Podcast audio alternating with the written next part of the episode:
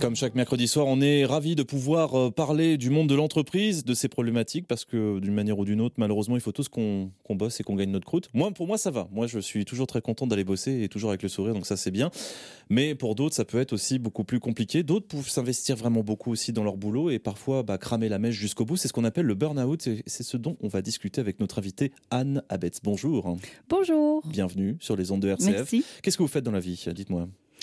Ah ben, à l'heure actuelle, là, j'ai euh, ben, en effet conçu Stress Out euh, et que qui est mon, mon petit euh, mon petit bébé là que j'ai sur lequel j'ai travaillé depuis quelques années. Et puis parallèlement à ça, je salue mes collègues de lire écrit puisque je suis je suis DRH là euh, à temps partiel. Ok, oh, donc vous avez une, ouais, vous êtes une carrière professionnelle plutôt remplie. Stress Out, c'est quoi exactement? Eh bien, c'est un, c'est une structure que j'ai euh, que j'ai créée avec euh, l'aide de référents scientifiques et avec toute une équipe pluridisciplinaire pour vraiment accompagner euh, le, le, problème, enfin les risques psychosociaux et la prévention du burn-out en particulier, mais la prévention dans un sens large, donc ce que la loi appelle la, la prévention primaire, secondaire et tertiaire, qui, qui est vraiment les différents stades qui sont qui tournent autour du burn-out. Alors, le burn-out, c'est un terme qui est malheureusement de plus en plus à la mode, on en parle, et ouais. c'est tant mieux d'ailleurs, hein, puisqu'il Mhm. faut en parler. Euh, c'est ça qui va nous d'ailleurs nous intéresser. Comment on le définit? Moi, j'avais, euh, alors, euh, pour lutter contre les anglicismes, ouais, on en a marre des anglicismes, bref, Mhm. j'avais vu un, un- un truc qui est beaucoup plus long, qui est le syndrome d'épuisement professionnel. Est-ce que c'est la même chose? Oui, si ce n'est que maintenant on essaie de, de, plus préciser. Si on parle de burn-out, c'est vrai qu'en général on va le relier à l'activité professionnelle, mais du coup par euh, par effet de, de, enfin par parallèle, on peut parler aussi du burn-out parental ou du burn-out des jeunes, euh, des adolescents, des étudiants, voilà. Mais donc le burn-out, c'est vraiment ce, ce concept, ce syndrome d'un épuisement qui a plusieurs, qui touche plusieurs dimensions de, la personne, quoi. Alors, est-ce qu'il y a une, euh, parce que là on parle uniquement dans le monde du travail, quoique Oui. le burn-out parental comme celui des adolescents est aussi particulièrement intéressant à traiter. Malheureusement, il faudra qu'on se cantonne uniquement. Ouais.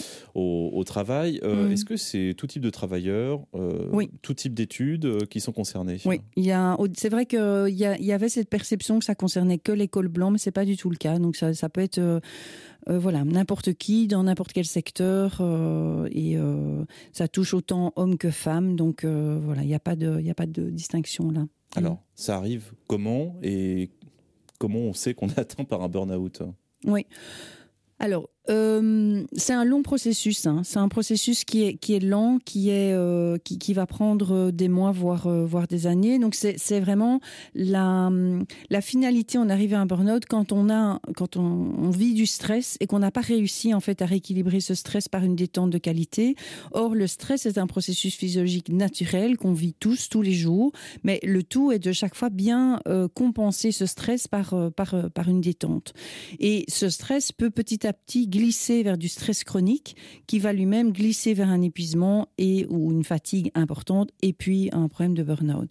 Alors le burn-out, c'est certainement pas un diagnostic que euh, que je peux poser que que vous pouvez poser, c'est vraiment un diagnostic qui doit être établi par euh, soit un médecin généraliste euh, ou et ou un psychiatre.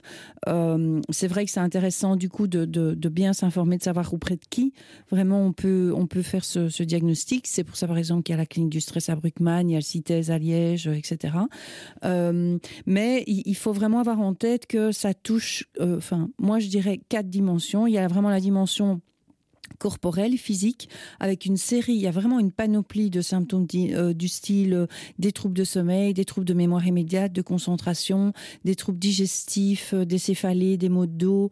Voilà, il y, a, vraiment toute une panoplie de, symptômes au niveau corporel. Puis après, il va y avoir des symptômes émotionnels, c'est-à-dire qu'en général, on va dire que le, le, les hommes deviennent, ont, une tendance à devenir plus cyniques, plus distants, et donc limite à certains moments irritables, voire agressifs. Euh, chez les femmes, on va parler plus d'hyper-émotivité.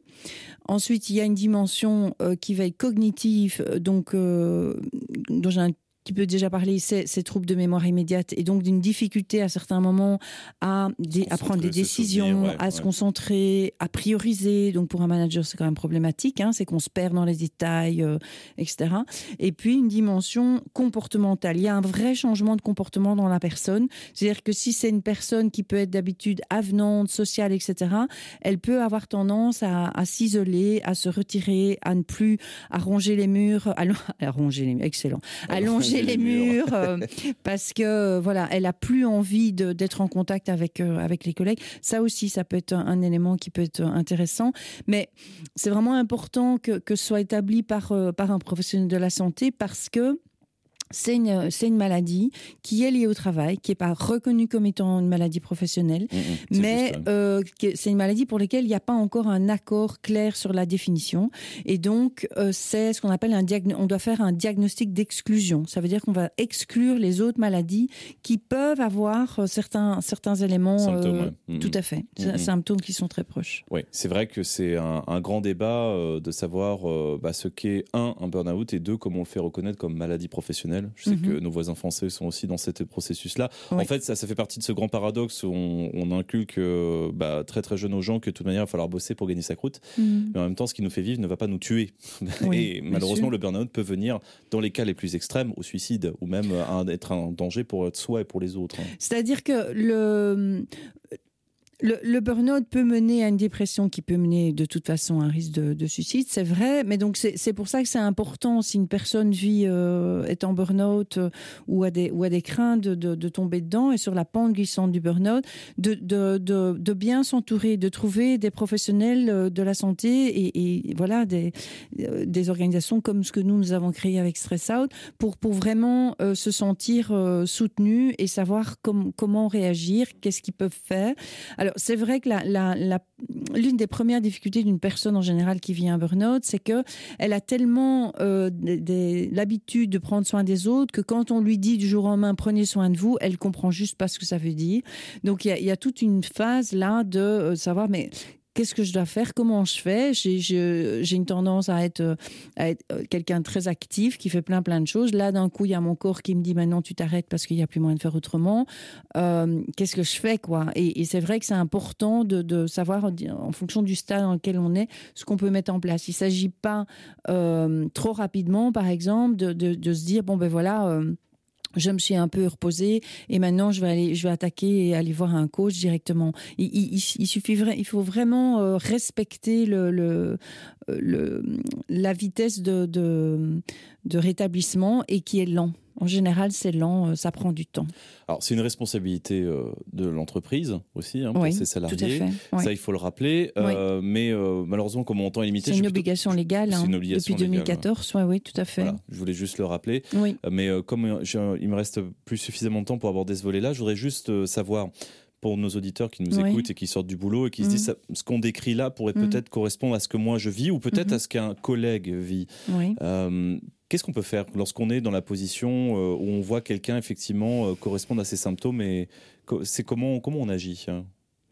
Ben, ça dépend, ça dépend la, la position qu'on occupe dans, dans l'organisation. C'est vrai que euh, voilà, si on est collègue, c'est essayer de, de, de, lui dire qu'on est préoccupé, que qu'on a l'impression que qu'il y a quelque chose qui qui va pas euh, et de de, de, de l'informer sur euh, voilà, de peut-être qu'il aille voir son médecin, ou peut-être qu'il se renseigne sur sur les symptômes du burn-out, etc. Maintenant, si on est une personne de confiance, si on est en conseiller en prévention, en prévention ou si on est un DRH, on n'a pas du tout la même casquette et chacun, chacun à prendre son rôle et, à essayer vraiment d'accompagner ces personnes pour éviter de glisser dedans, puisque c'est vrai que tant que quelque part le barrage n'a pas percé, ben on peut peut-être essayer de, d'empêcher de, tomber dedans, parce que d'un point de vue aussi euh, personnel, c'est, pas facile au point de vue de son de l'image de soi de, de se retrouver du jour au lendemain euh, chez soi bloqué et, à devoir euh, à devoir vraiment s'arrêter et puis après à toutes les, les conséquences financières de, de, de, devoir vivre sur la mutuelle. Quoi. Oui, complètement. Et si moi, je, je sens vraiment que voilà, je, je, vis à 200 km/h, j'arrive pas à m'en sortir, le stress ne sort pas et je perds le sommeil et autres. Est-ce que se retirer du monde professionnel, ne serait-ce qu'un temps pour aller mieux, est-ce que c'est une étape qu'il faut absolument, euh, absolument faire? C'est-à-dire, ok, j'accepte de m'arrêter, donc du coup le boulot, je m'arrête là. Oui, c'est oui, c'est indispensable. Disons que le euh, comment, en fait, ce, ce dont on parle pas beaucoup, c'est que il y a eu des études scientifiques qui ont prouvé que euh, d'un point de vue neuronal, le burn-out se a des répercussions. Et donc on voit réellement qu'il y a qu'il y a une incapacité à certains moments à, à, faire quelque chose, oui, et, et, à faire ce qu'on avait l'habitude de faire. Donc on n'obtient plus les mêmes résultats que ce, ce dont on a l'habitude. Donc oui, il faut, il faut essayer de s'arrêter. Et puis trouver, chercher chacun, on, on est chacun différent, mais comment se reconnecter à soi-même et comment se détendre, comment arriver à se reconnecter à, ce. Euh, alors ça peut être au travers euh, de, de, la marche, de la, de la nature, du contact avec les animaux, des liens sociaux. Ça peut être euh, en étant, en se mettant au chant, à la danse, en faisant de l'art thérapie, en faisant de la biodange, des constellations. Il y a il y, a, vraiment une panoplie importante de, méthodes pour essayer de, de, prendre soin de soi et de se reconnecter à mmh. soi. Et, et puis, il y a une question qui peut être assez fondamentale pour quelqu'un qui est euh, en burn-out. Souvent, c'est qu'il y a une question de sens. Elle a besoin de retrouver du sens mm. dans son travail, dans sa vie, et de se repositionner euh, là, parce que souvent, il y a un grand écart entre le sens, ses valeurs et ce qu'elle vit euh, au travail. Mm, ouais, donc, si je comprends bien, retrouver un moment à soi qui va être vraiment le blason à soi. Hein. C'est vraiment, on ne touche pas et autres, que ça peut être une activité ou même un moyen de lâcher le stress, mm-hmm. et ce qui, permettra à la personne de se recentrer progressivement, de se sortir de son travail et d'avoir moins la tête dans le guidon pour pouvoir aller mieux euh, par la suite. Mais encore faut-il être bien entouré aussi. Hein. Euh, oui, c'est ça. Mais donc, hein. mm. c'est un peu ce souhait que j'ai émis quand, quand, moi je suis passée par ce burn-out il y a à peu près six ans et où j'ai pris à un moment mon bâton de pèlerin en me disant bon, voilà, qu'est-ce que qu'est-ce que j'ai pas vu, qu'est-ce que j'ai pas mis en place, pourquoi est-ce que je suis arrivée à ce stade-là et que j'ai pas réussi à m'arrêter avant? Et donc j'ai essayé vraiment de travailler sur mes, mes mécanismes personnels. Alors c'est sûr que le burn-out, comme, comme vous l'avez bien dit, il y a vraiment un triangle de co-responsabilité entre l'individu, le, département de division, la, structure dans laquelle on travaille. Une personne va, être bien adaptée pour un certain contexte professionnel, dans un autre, elle va être moins adaptée. Donc il y a, cet élément-là. Maintenant, à un niveau individuel, qu'est-ce que qu'est-ce qui fait qu'à certains moments je me sens stressée et que euh, et que je me mets la pression? Donc il y a tout ce travail du rapport aux attentes et, puis euh, il, y a, tout ce qui est croyances, euh, les croyances limitantes, etc. Et donc tout ce travail-là, c'est ce qu'on propose au travers de notre stress out voyage, qui est qui un parcours en huit étapes qui permet aux gens de, au fur et à mesure de de se questionner sur comment est-ce que je gère mes émotions, comment je mets mes limites, comment je prends soin de moi d'un point de vue physique, corporel. Et ça, c'est avec euh, mes oui, euh, mes oui praticiens, quoi. Mmh, ok. Stress Out, on, on, va où pour s'enseigner? C'est le, le, site stress-out.be et puis il y a une page spécifique qui s'appelle J'apprivoise mon stress en huit étapes. Et donc ça, ça a lieu, euh, ça commence. Il y a un nouveau groupe qui démarre en mai, les, les samedis à Olubi, dans une très chouette, une très belle maison, toute adaptée pour ce genre de, climat. Du côté de, du côté de Bruxelles, donc. Tout à fait. C'est vous J'imagine qu'on aura l'occasion de vous retrouver aussi euh, dans le cadre de Stress Out à Ah ben oui, oui, moi je, oui, oui, bien sûr. Donc c'est, oui, donc euh, que, que les personnes n'hésitent pas à me contacter. Il y a mon numéro de téléphone qui est indiqué dans, sur le site et, euh, et avant de rentrer dans le parcours en huit étapes, eh ben je, moi, j'ai je, un entretien individuel avec chaque personne pour connaître un peu son parcours et ce dont elle a besoin. Ce qui doit faire euh, pas mal écho à ce que vous, vous avez vécu aussi à titre personnel. Hein, euh, oui. Ok, j'ai entendu. Bah, Annabeth, merci beaucoup en tout cas d'être passée par chez bah, Avec grand plaisir, merci à vous. Et puis si vous êtes euh, présent dans nos studios... C'est passé très vite. Ah bah oui, bah, ça passe toujours très très vite. je précise aussi que c'est grâce aussi à HR Meetup, le projet podcast ah, de la SBL Podcast Factory Org, qui vous a amené par chez nous. Merci à Michel. À bientôt. Ah